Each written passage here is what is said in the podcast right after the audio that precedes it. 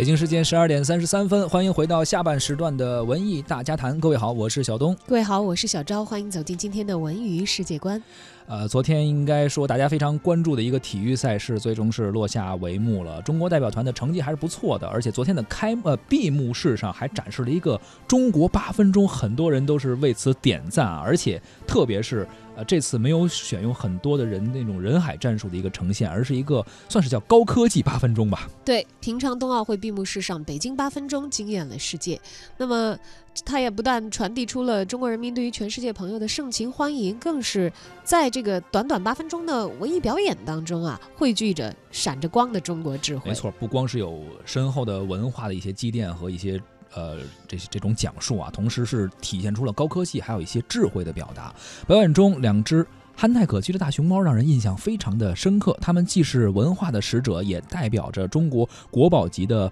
工艺的传承。这熊猫大家都非常熟悉了啊，呃，但是呢，这个技术大家可能不一定了解，它是出自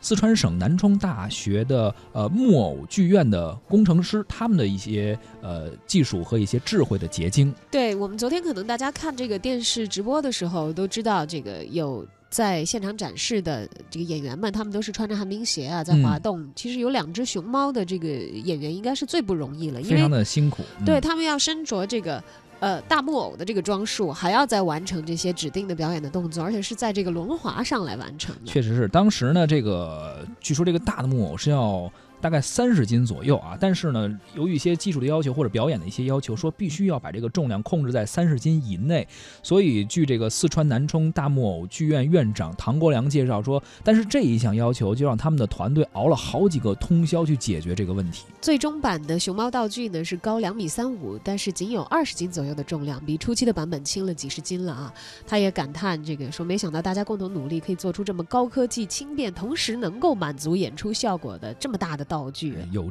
志者事竟成嘛，终于是完成了这个要求。舞台上除了这个熊猫以外，可能很多人还有一个印象非常深刻的就是二十四块屏幕啊，它也是表现出了中国新时代的一些美好形象。这个屏幕啊，有一个特点就是它近乎于透明，它有一个非常好听的名字叫冰屏。解说员当时也是讲了很多次这个名字冰屏。这个技术也是中国本土的一个创新技术，它的这种设计可以实现一个透明的屏幕上进行图像的展示，这个效果就更加的灵动，非常。的清澈，呃，也是获得了很多国内国际的多项的发明专利。冰屏研发的团队负责人黄庆生介绍说，为了参与八分钟的演出呢，团队不仅是生产出了规格更高、工艺更完善的产品啊，也同步实现了工艺的升级和更新。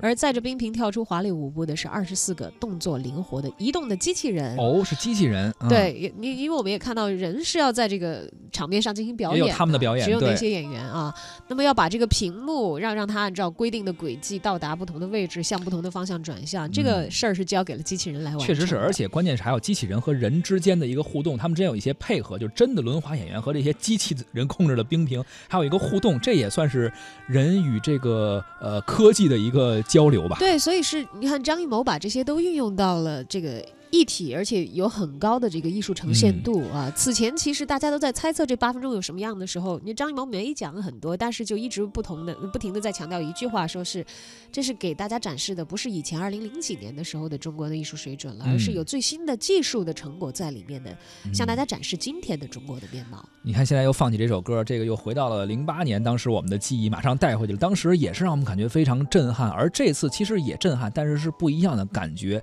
所以可能很多人更加。加期待四年后，对，应该还会有更加新的突破。二零二二北京冬奥，到时候再见。